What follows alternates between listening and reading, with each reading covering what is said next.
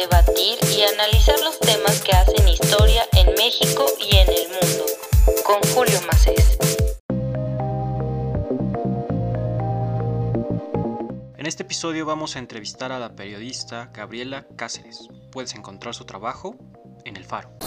Me da mucho gusto recibir a la periodista Gabriela Cáceres. ¿Cómo estás, Gabriela? Cada que puedo hablar con alguien del Salvador siempre pregunto que, que cómo va la pandemia y cómo va la vida con el dictador más cool del mundo mundial. Pues todo bien ahorita, o sea, la cosa con Bitcoin sigue igual y, él sigue exactamente como lo, leen en Twitter, ¿verdad? Oye, Gabriela, yo, te, invité a platicar de un tema que para mí, la, verdad es bastante delicado, es un tema muy violento, complejo en muchos sentidos y con, muchas lecturas, pero quisiera que le diéramos un poco de, de contexto para hablar de lo que sucedió, me parece fue el 7 de mayo, o la primera semana, la segunda semana del mayo, en la que pues una persona, una mujer, básicamente es arrastrada de regreso a una casa por un hombre y lo anuncian, lo denuncian y de repente una hora después llegan algunos policías y descubren que Gabriela, ¿quién era esa, esa persona que, estaba ahí, que ahora se le dice como el asesino de Chalcuapa? ¿Quién era, quién era esa persona y qué pasó ese día y qué descubrió la policía aquellos días de mayo. Bueno, voy a reservarme el nombre de, la, de la víctima. Claro. El caso tiene reserva sí, total. total. Pero les, les cuento un poco. Bueno, el viernes 7 de mayo, como a eso de las 10 de la noche, llegó eh, una joven a la casa de Hugo Osorio, que es un ex policía. Llegó a esa casa, según la versión eh, reporte policial al que tuve acceso, a buscar a su madre y a su hermano porque estaban desaparecidos y tenía la, el último dato que estaba en esa casa, ¿verdad? Entonces, cuando ella llegó a la casa y vio a su madre ya muerta, comenzó, o sea, se asustó, ¿no? Y comenzó a correr por el, el callejón ese a pedir auxilio. Entonces, los vecinos se enteraron, eh, o sea, escucharon los gritos y también observaron cuando Osorio le da con un tubo de hierro en el cuello y la arrastra desangrada hasta la casa. Eh, lo curioso de esto fue que, bueno, se hizo viral esto y pasó justamente una semana después de que la asamblea de, de Bukele impusiera a magistrados y al propio fiscal general, ¿no? Entonces la información ya de por sí era muy difícil eh, tener acceso, aunque sea a una pequeña eh, versión, aunque sea real, ¿no? Porque era demasiado, una persona decía tal cosa, otro, muchas cosas más, ¿no? Entonces, con el Faro fuimos a, Chalchuapa, que queda al occidente de El Salvador, y empezamos a, hacer reporteo de campo y nos dimos cuenta que el teléfono de la, de la delegación del puesto policial de Chalchuapa no funcionaba, estaba descompuesto. Entonces las llamadas nunca ingresaban hmm. porque pues, el teléfono no servía. Entonces lo que hizo la, la, delegación central de la policía que está en San Salvador, en la capital, fue que se comunicó por radio con los agentes y ya luego se trasladaron a la vivienda que del puesto policial a la casa quizás son cinco minutos más o menos, es súper corto, pero tampoco supuestamente ubicaba en la casa ¿no? de, de Osorio. Ya los vecinos le ayudaron a, los policías a decir, vaya, esta casa es. Entraron a la fuerza porque vieron rastros de sangre en la, en, el, en la entrada y vieron a la joven y a su madre muerta y a un hombre encima de una de ellas, ¿no? Pero lo que me dice la fuente policial es que él era tan evidente porque estaba respirando, pero sangraba, pero se movía, ¿no? Claro, claro. Entonces ahí se dieron cuenta que estaba fingiendo su muerte, ¿no? Para que no se lo llevaran capturado. Y al final lo que él había hecho fue cortarse las venas. Y fue trasladado al hospital de Chalchuapa, lo atendieron y volvieron a la casa. Y sin ningún arreglo judicial él comenzó a confesar, vaya, en esta fosa, esta, esta fosa, hay 11 fosas, perdón, y hay tantos cuerpos acá y tantos cuerpos acá. Y ya fue que la fiscalía pues inició un, un, criterio de oportunidad, ¿no? Porque según la fiscalía él solo participó en lanzar los cuerpos. Exacto. Eh, ajá, entonces eso básicamente es la historia. Sí, la, verdad cuando leía esta, esta investigación y el acceso que tuvo el, Faro a una entrevista que le realizó un, psiquiatra a, Hugo, al asesino, la verdad que es, sorprendente la forma en que, en que lo cuenta. Y antes de empezar a grabar te mencionaba que igual aquí en México tuvo cierta, cierto revuelo el, el asunto porque me parece que estuvo en su momento censurada la investigación, incluso un, periódico aquí en México que se llama Animal Político publicó una investigación que también hizo la revista Factum, me parece, de El Salvador, en la que la fiscalía lo censuró. ¿Por qué crees que se deba esta, esta censura, esta eh, falta de información, este intento de tratar de ocultarlo? Fíjate que el caso ya cuando pasó a, los, al juzgado especializado de violencia contra la mujer, la fiscalía solicitó reserva total por, por la víctima, ¿no? Entonces, yo leí la, el documento que el, que el, bueno, fiscalía fue quien pidió que bajaran la nota y tampoco se realizara un, un espacio que iba, iba a hablar el periodista, ¿no? Con respecto a esta filtración que tuvo. Y yo leí el, el informe del, de la jueza donde decía que, pues sí, que estaban violando la reserva eh, judicial por respecto a las víctimas, pero no específicamente daba como un, un argumento así como eh, específico que diga porque reveló el nombre o tal cosa. Entonces ahí era una orden judicial, vean, no se podía hacer lo que de hacer lo contrario, ¿no? Diferente para la fiscalía, porque claro. pues sí. Pero más bien considero que quizás no se reveló eh, la declaración de un testigo criteriado, ¿no? que por ende tiene, tiene también que reservarse su, su identidad y lo demás, pero lo curioso es que el mismo jefe fiscal que lleva el caso dijo, Hugo Osorio es el testigo criteriado del caso y porque nos ayudó a resolver tantos, tantos eh, casos, vea. Entonces, más bien era, creo que fue también una parte como una de censura del gobierno, porque ahí Brian Avelar, quien escribió e investigó esta nota, habla sobre el plan control territorial, que este plan el gobierno Bukele solo lo ha dicho en palabras, nunca lo hemos visto nosotros en físico, o sea, de repente aparece la fase 3, la fase 4 y como... ¿Y, cuál fue la fase 1, no? Claro. Ajá, van como, no es que ahorita creo que van como siete fases, no sé, porque todos los meses pasa algo y hay nueva fase. no, bueno. Eh, Brian expone, expone justamente que cuando Bukele hablaba de su plan territorial y que los homicidios estaban abajo, adentro de esa casa había un montón de gente desaparecida, no y enterrada en esa cuando tenemos una sociedad como la salvadoreña que evidentemente... Y mira que viene de un mexicano, aquí tampoco la cosa es muy bonita que digamos, ¿no? La verdad que aquí también la, la cosa es muy tensa, hay muchos asesinatos diarios, hay muchos feminicidios diarios, eso ahorita platicamos, pero este tipo de, descubrimiento de fosas, de toda la coyuntura que envuelve al asesino, que es un ex policía, de todo lo que narran en, el texto en el faro, de todo lo que hacía con sus amigos, del tipo de conversación que se tiene entre, entre colegas en la policía o, con militares, ¿qué representa este tipo de, de acto violento para la sociedad salvadoreña en este momento tan particular? Para la mayoría de sectores esto ha sido como eh, un impacto y más bien confirmar el machismo que hay, existe dentro de la institución policial y que no ha acabado por más que lo intentan cubrir ahorita.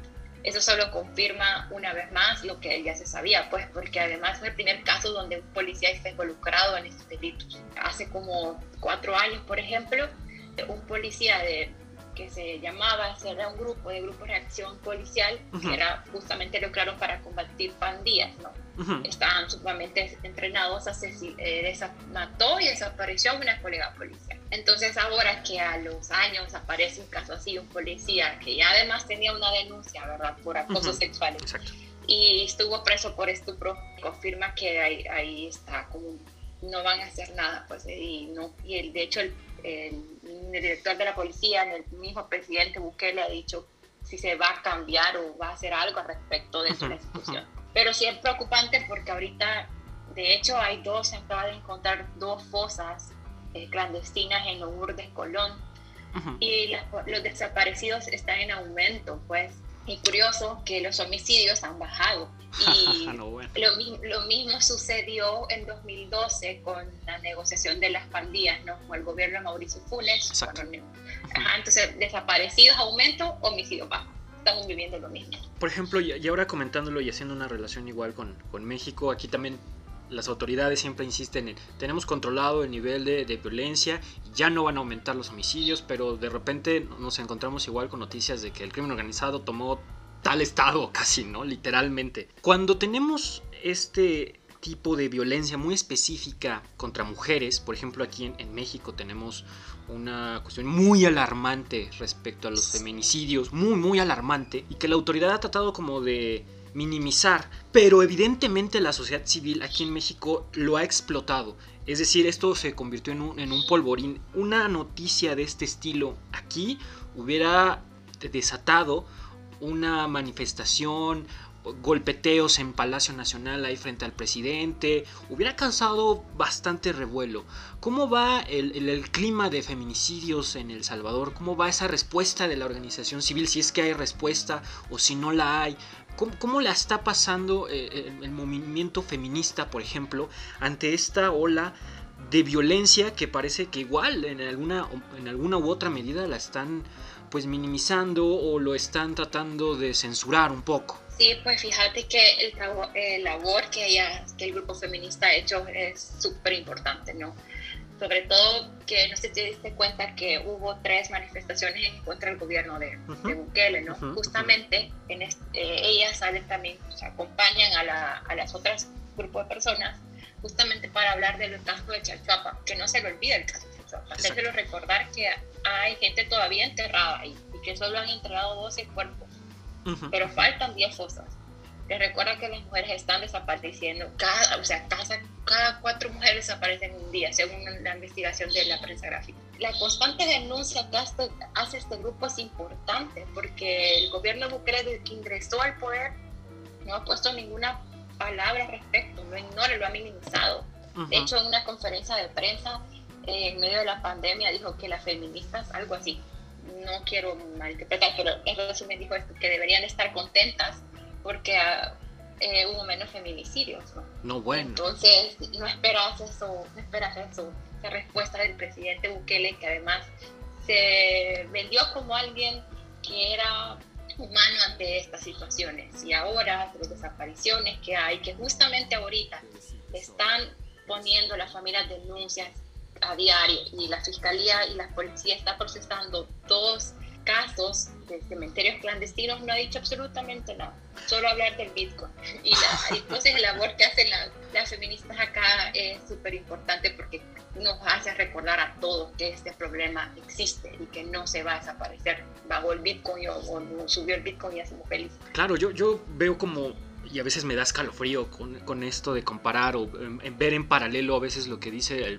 presidente López Obrador aquí en México con algunas partes del, del discurso o la narrativa de, de, Bukele que insisten mucho en este tipo de, de proyectos medio chabacanos, por así decirlo, medio raros, muy extravagantes, de dudoso éxito a corto, mediano y hasta largo plazo, y tratando de ocultar lo, lo, lo, evidente, pues, y sobre todo creo que en este particular caso, los movimientos feministas han encontrado este pulso para darle cierto giro y cierta presión al poder ejecutivo. ¿Tú crees que esta presión sí pueda llegar a a modificar un poco al menos el discurso y sobre todo el interés de Bukele por resolver este tipo de casos y no centrarse tanto, por ejemplo, y que también es un problema grave, hay que decirlo, todo el tema de, de las pandillas, que eh, evidentemente es un problema pues muy muy candente y que se le está explotando igual, que se le está reventando en la mano. ¿Tú crees que exista alguna posibilidad de darle más empuje a este tipo de, manifestaciones, a,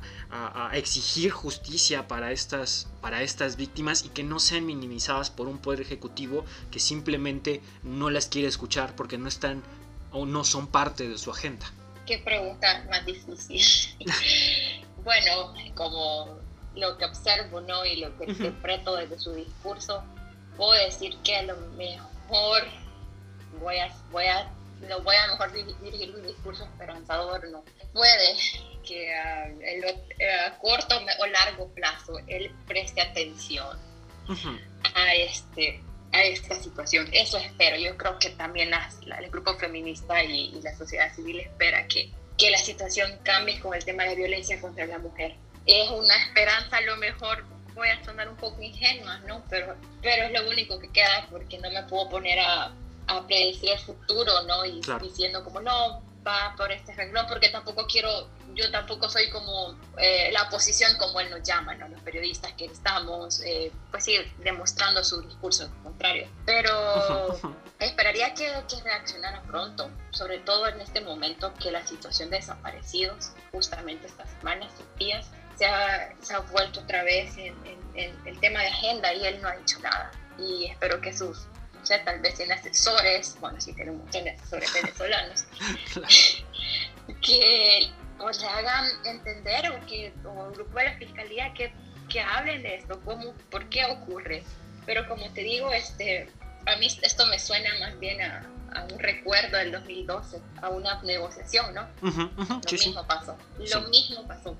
Y en ese momento se hizo virar el caso de Alison Rendero, que era una deportista. Y la asesinaron, la desaparecieron, pasó de 20 días desaparecidas y ahí se puso otra vez el tema de los desaparecidos y demás. Entonces, sí, me parece que, que, es importante que el presidente Bukele reaccione y que cambie ya su discurso y, y, deje por un momento el Bitcoin, que eso va a bajar y va a subir en cualquier momento, pero las muertes de mujeres, de hombres y de niños y niñas por la falta de porque muchos también de ellos se van por engaños de que van a poder cruzar hacia Estados Unidos de una forma barata también. Claro, claro. Les preste atención a esto, que es más importante de estarse tuiteando todo el día con Bitcoin y hablando en inglés. Por supuesto. ¿Para quién va dirigido eso Correcto, yo, yo creo que ahí tienes un gran punto. Gabriela, cuando escucha, bueno, mejor dicho, cuando tuvieron acceso a, los textos que, del psiquiatra que, entrevistó a Hugo y empezamos a leer la forma en que Hugo describe, pues sí, un poco de su vida, cómo asesina a las personas. La verdad es que es de una frialdad horrible. ¿Qué, qué te dice este tipo de, de, declaraciones? ¿Tú crees que sí sea un personaje que esté, que esté mintiendo, que esté, eh, no sé, a lo mejor movido por la autoridad en algún sentido para cambiar su declaración ¿Tú crees que sí está diciendo la verdad y este, este tipo de asesinos a sangre fría es algo con lo que cuenta Hugo que pueda llegar a ser más común en la sociedad salvadoreña, desgraciadamente? Lastimosamente es más común de lo que pensamos, porque yo he leído también declaraciones de pandilleros que estimaban cómo han asesinado y enterrado personas. De una manera como que te está contando, ah, tiré esta piedra en el mar, o sea, así de sencillo. Es decir, este discurso de fealdad ante la violencia ya es común, es de uso común entre alguien que, que asesina. La verdad eso también pues, provoca mucha, mucha tristeza ante lo que sucede. Sí, pero el problema es que casi no sé, los medios no hablamos tanto, son pocos los que hablamos y damos de conocer de que esto es lo que pasa en la mente de, de un asesino, ¿no? eh, lo vemos en las series y muchas personas me dicen, y de verdad es esto, pasa, de verdad dijo esto, ¿no? Y sí, sí lo dijo, y es más normal de lo que crees, lastimosamente. Pero me parece una persona que sí estaba tratando de manipular su, su, su discurso, ¿no? Porque mm, dice que mató en defensa propia a la joven cuando las pruebas de fiscalía y de la policía al inicio de la investigación cuando no tenía reservas totalmente lo contrario. También no sé qué que me parece que tiene un poder como de convencimiento bien, bien fácil, ¿no? Sí, claro. Eh, entonces no sé que le contó a la fiscalía, porque como ellos están tan seguros de que él no participó en los más de 25 personas que están enterradas ahí, ¿no? Sí, porque ha delatado a otras nueve, personas más. Pero lo curioso también de este, de este texto es que, de este, discurso ¿no? de él, confirma el, el machismo eh, de un hombre salvadoreño común porque si te das cuenta le dice al doctor, yo a usted lo respeto, ¿no? Y a los policías también. Claro. Pero luego, antes de eso, él ve a las mujeres como hace una mujer que, que pues sí, me, tenía necesidades económicas, quería tener relaciones sexuales, y eso le confirma el, el, machismo que hay, pues, y, y, no me parece que lo hizo defensa. Sí, sin duda, yo cuando leía eh, el texto, igual lo que estuvieron publicando en el Faro y desde mayo que últimamente le empecé a dar mucho seguimiento a, esta, a este hecho horrible, por, por decirlo menos, la, la, verdad es que sí hay una, hay una forma de normalizar la violencia de normalizar también por parte de los hombres el, odio a, las mujeres en cierto sentido y abusar sobre todo de las mujeres en, un plano muy vulnerable, leyendo igual el perfil de, las, de, las, asesinadas por este hombre, pues la verdad es que es, es terrible y que luego las autoridades no hagan nada al respecto te da una, una tristeza abismal porque son hechos y acontecimientos que pueden estar ocurriendo mientras tú y yo ahorita estamos hablando. Estoy seguro que alguien en El Salvador, una mujer específicamente, está sufriendo violencia y me queda más que claro que en México en este momento probablemente ya murió o están asesinando a una mujer en un estado eh, de vulnerabilidad.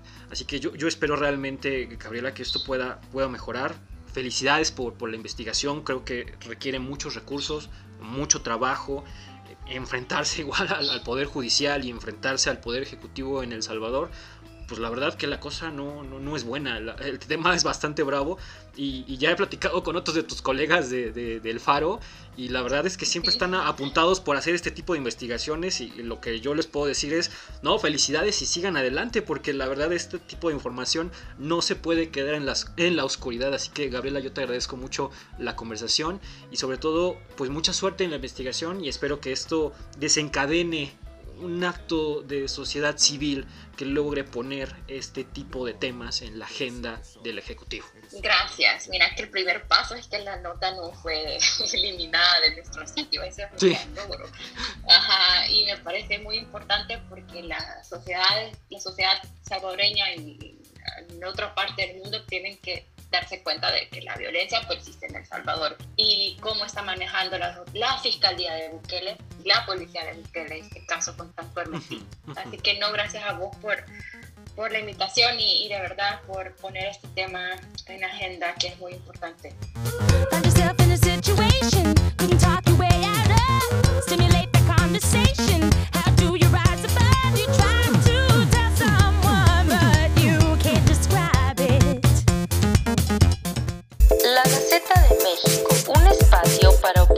Debatir y analizar los temas que hacen historia en México y en el mundo.